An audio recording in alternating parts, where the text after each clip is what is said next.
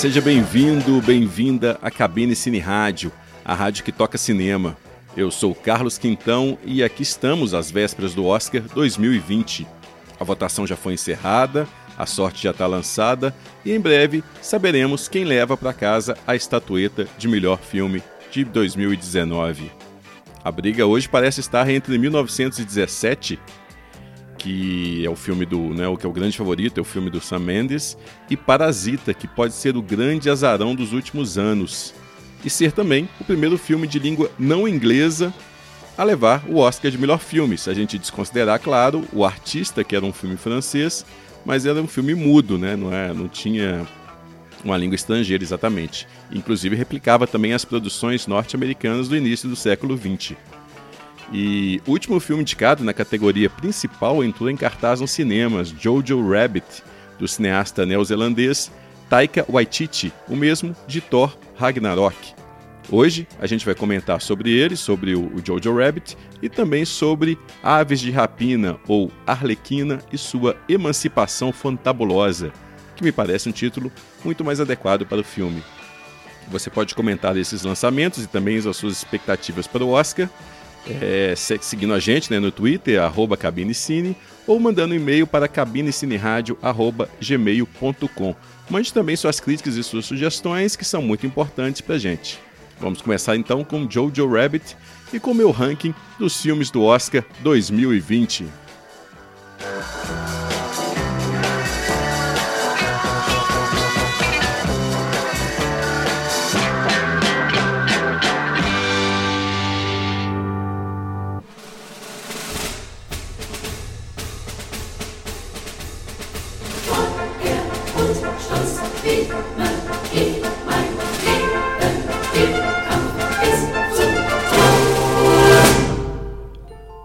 Jojo Rabbit é a adaptação de um livro da escritora Christine Leonens sobre um garoto, integrante da juventude nazista, que chega um dia que ele descobre que tem uma jovem judia escondida em sua casa. Isso já é mais próximo ali ao final da guerra, né, no último ano da, da Segunda Guerra.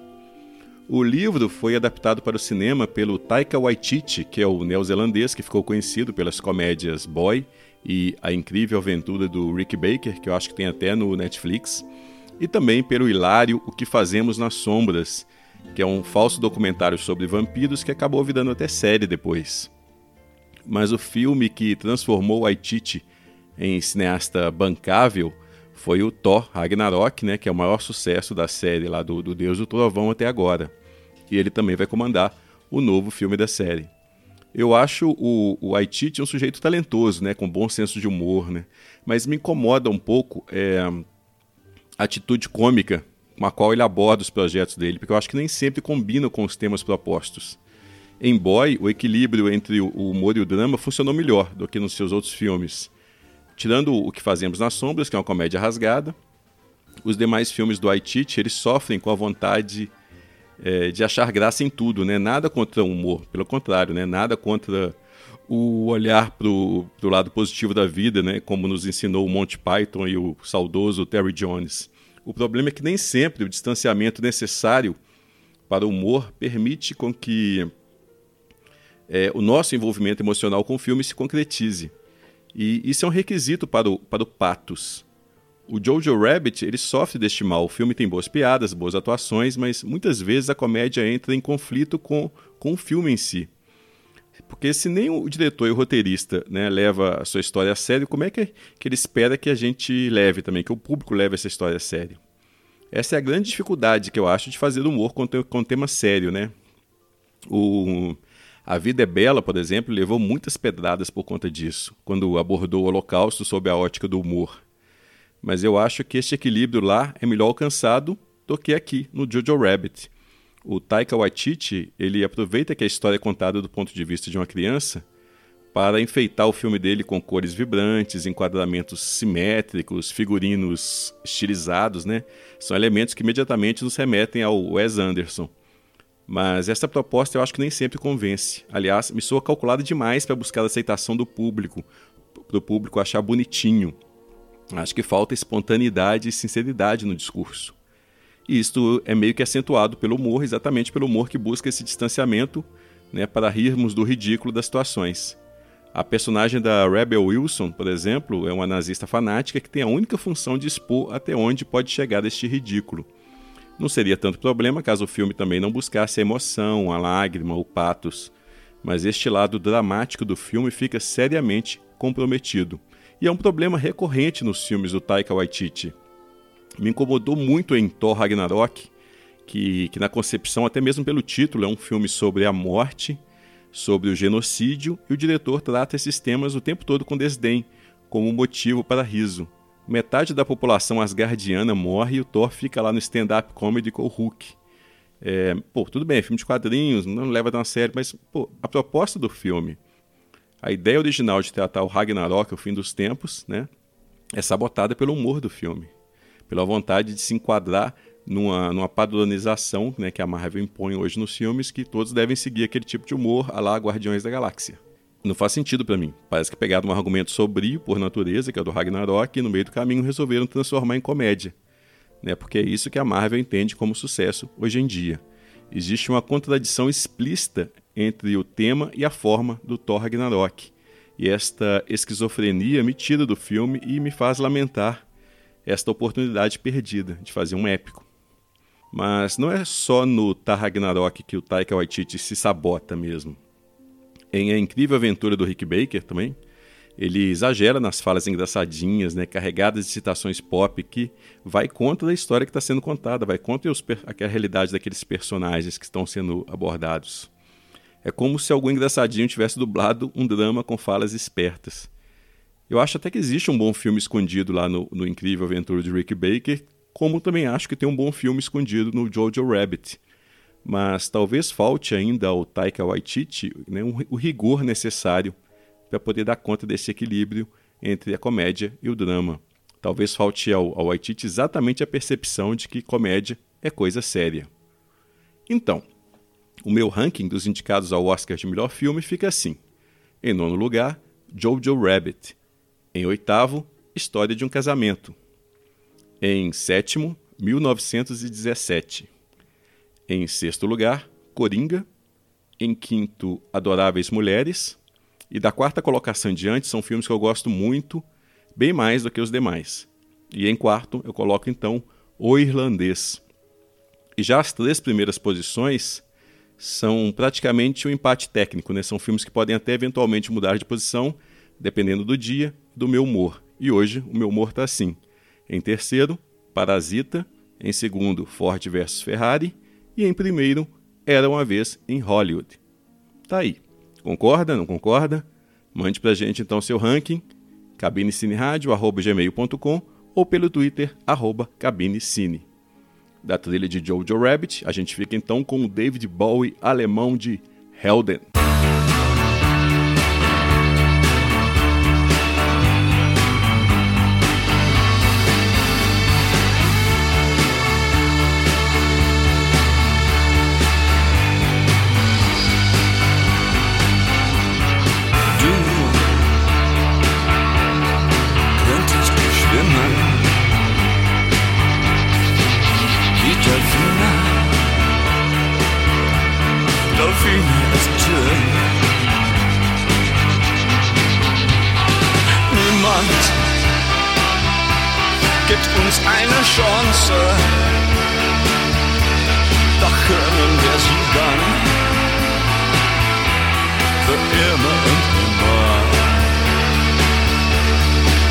Washington.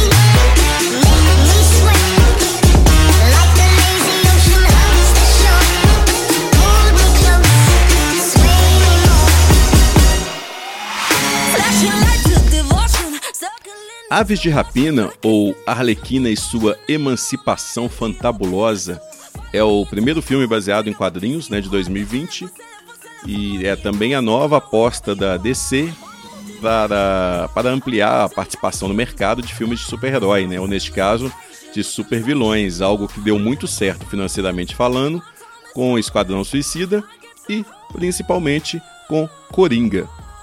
Quando eu, eu, eu, comentei o Coringa aqui na cabine, é, eu já tinha colocado em pauta este fenômeno recente.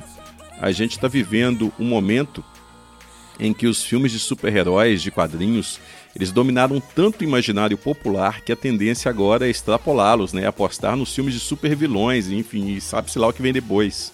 E não deu outra, né? O Coringa está aí com mais de um bilhão de dólares arrecadados nas bilheterias e 11 indicações ao Oscar. Vocês já pararam para pensar o quanto isso é inacreditável? Talvez não, não inacreditável para o público contemporâneo, mas para quem acompanhou a história das adaptações de quadrinhos desde lá atrás, desde os anos 70, a impressão que eu tenho é que eu estou vivendo numa realidade paralela, né? Ou dentro de algum sonho meu da infância lá. Aliás, nem isso, já que nem em sonho imaginei que a gente teria um filme só do Coringa, e ainda mais um que ganhasse o Leão de Ouro no Festival de Veneza e tivesse toda esta aclamação né, do público e da crítica. O que dizer então de um filme da Arlequina? Uma personagem secundária, né, uma sidekick do Coringa, criada lá pelo Paul Dini e pelo Bruce Timm para a série animada do Batman dos anos 90 Claro que hoje, a gente olhando hoje com o olhar de hoje, faz sentido, já que a Arlequina foi a melhor coisa que surgiu no filme do, do Esquadrão Suicida. Aliás, ou a única coisa boa que surgiu daquele filme, né? Onde nem o Coringa causou boa impressão. E hoje faz sentido também, já que a Margot Robbie virou a estrela do momento, tá em tudo. Mas se a gente voltar no tempo, até o ano que a Arlequina surgiu, 1992, quem imaginaria que hoje em dia a DC estaria depositando as suas fichas nela para ajudar a concretizar né, o universo da DC no cinema. Afinal, em 92 a gente tinha Batman, O Retorno e só. A DC só emplacaria outro filme de super-heróis decente em 2005 com Batman Begins, ou seja, 13 anos depois. E nesse meio tempo a gente teve de aguentar os Batman do Joe Schumacher, a gente teve que aguentar o Aço com Shaquille O'Neal, não sei nem se vocês lembram desse filme, e também a Mulher Gato da Halle Berry. Olha o que a gente teve nesse inteirinho, nem a Marvel, então, ela só teria seu primeiro sucesso seis anos depois do Batman Retorno, seis anos depois da criação do Arlequina, que é o Blade, o Caçador de Vampiros, de 98. Ou seja, não era um horizonte muito propício para adaptações de quadrinhos, não. Quer dizer então que agora a gente está vivendo um sonho, né? vivendo um paraíso? Em parte, talvez, talvez sim. É bom poder ver que os personagens que você adorava na infância agora se encontram entranhados na cultura geral, né? Você pode conversar sobre super-herói com qualquer pessoa. E foi bom ver vários bons filmes de gibi também realizados no, nas últimas duas décadas. Por outro lado, me incomoda muito a banalização dos filmes que estão sendo feitos hoje. A padronização, ou que eu já chamei aqui várias vezes de marvelização dos filmes de gibi. Qualquer tentativa de fazer algo diferente, diferente mesmo, tende a ser podada antes de ir para frente. Como, por exemplo, o que o Zack Snyder tentou fazer na DC, né? Com sucesso ou não é outra história, mas que ele tentou fazer algo diferente da Marvel, não resta dúvida. É, me preocupa, por exemplo, ficar sabendo que o Scott Derrickson ele não vai fazer o Doutor Estranho 2 por diferenças criativas. O Scott Derrickson era um dos poucos diretores ali trabalhando na Marvel que tinha ainda um projeto de cinema, que fazia um cinema com alguma linha né, autoral, que eu poderia identificar alguma, alguma característica autoral.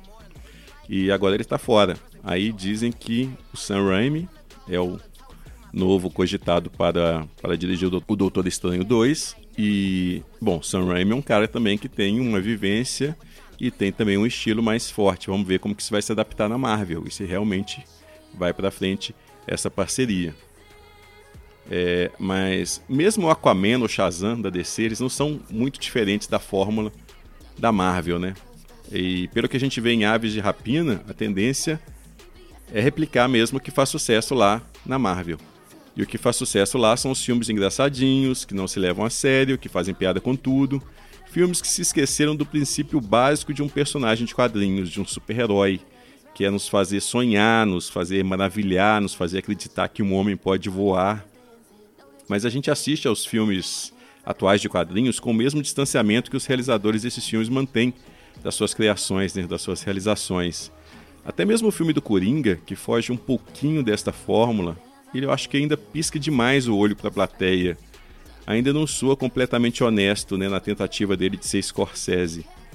E neste aspecto, o Aves de Rapina lembra muito o Thor Ragnarok que eu comentei há pouco.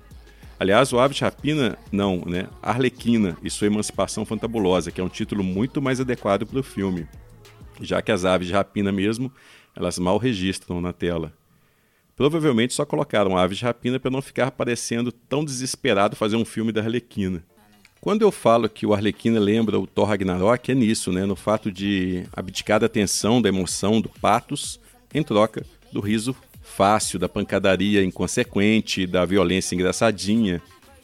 Se nos anos 90, após o Batman do Tim Burton, todos os filmes de gibi eram sombrios e vestiam de preto, o Corvo, Sombra, etc., Atualmente, todos os filmes de gibi são comédias cínicas. O modelo atual a ser seguido é Guardiões da Galáxia e Deadpool.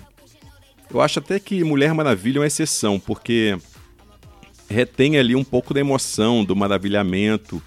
E mesmo as piadas são bem encaixadas no roteiro, né? não transformam o filme em uma piada.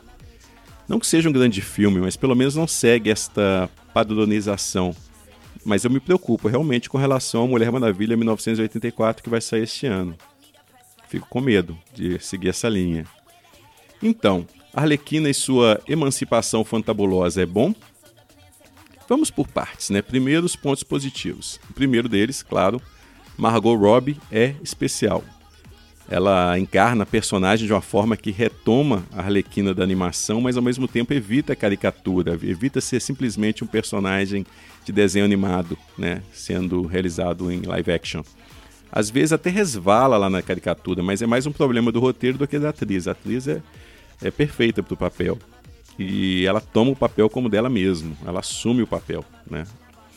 Já o vilão ele é genérico, né, o Máscara Negra, ele mal usa tal máscara do, dos quadrinhos, mas também é outra tendência dos filmes de gibi atuais. Ninguém quer usar máscara, nem o Homem-Aranha, nem Capitão América e nem os vilões. Mas pelo menos o Will McGregor é ótimo. E ele faz o que ele pode com o personagem, que é um, um chefe do crime banal. O filme também ele é quase todo contado do ponto de vista da Arlequina. E isso justifica o fato da, da estilização do visual, das cores, dos figurinos quando a Arlequina não participa da ação, ela não está contando aquela parte da história, é, ou a história mostra um momento onde ela não está presente em cena, o visual fica um pouquinho mais realista do que no resto do filme, que aposta mais nessa estilização a partir do ponto de vista dela, é quase um ponto de vista expressionista, né?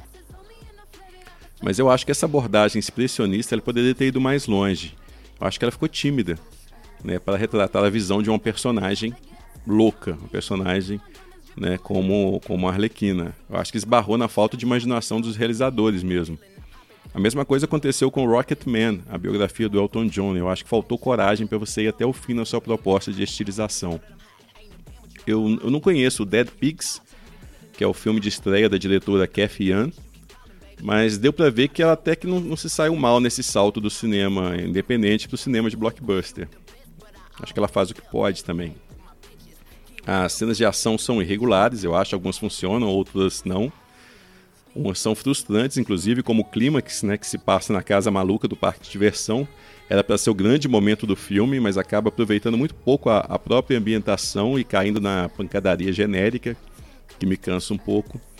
É, as demais personagens, como a detetive René Montoya, que também surgiu lá na animação do Batman, e a Canário Negro, que, que aqui ela ganha outro, outro background, né? Elas são, elas funcionam, mas elas são razoáveis, elas não são particularmente cativantes. Elas não causam maior impressão, mas também não atrapalham.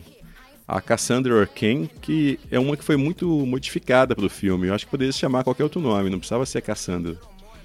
Mas o que me, quem me deixou mais frustrado foi a Caçadora. Curiosamente, a personagem que mais permaneceu fiel aos quadrinhos mas a caracterização da personagem ficou muito ruim. Tanto visual quanto conceitualmente. Né? O arco da personagem não convence, o visual também é, é, é, é sem imaginação e é um tremendo desperdício da atriz que é a Mary Elizabeth Winstead. Enfim, Arlequina e sua emancipação fantabulosa é mais um filme que aposta numa visão cínica dos quadrinhos. Infelizmente, eu acho que essa visão vai durar um bom tempo ainda. Não é uma visão que me, que me comove, que me apetece muito. A gente vai ficando então por aqui. E da trilha da Arlequina, a gente vai ouvir a Charlotte Lawrence, que essa canção ela embala exatamente a cena do filme que simboliza o rompimento definitivo da Arlequina com o Coringa. Eu sou Carlos Quintão e esta é Joke is on You. Até!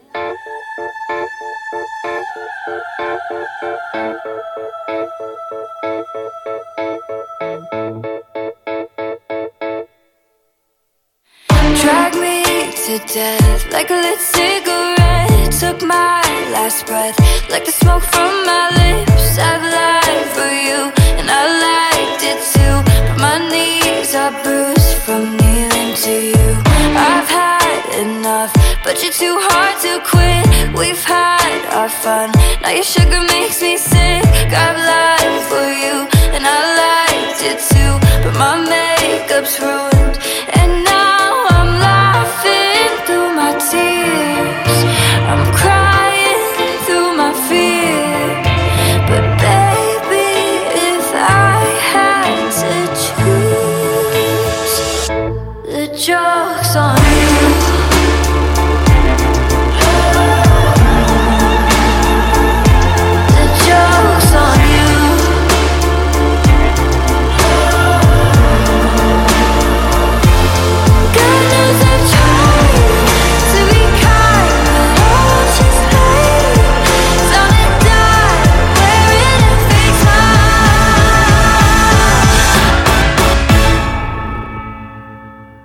joke's on you.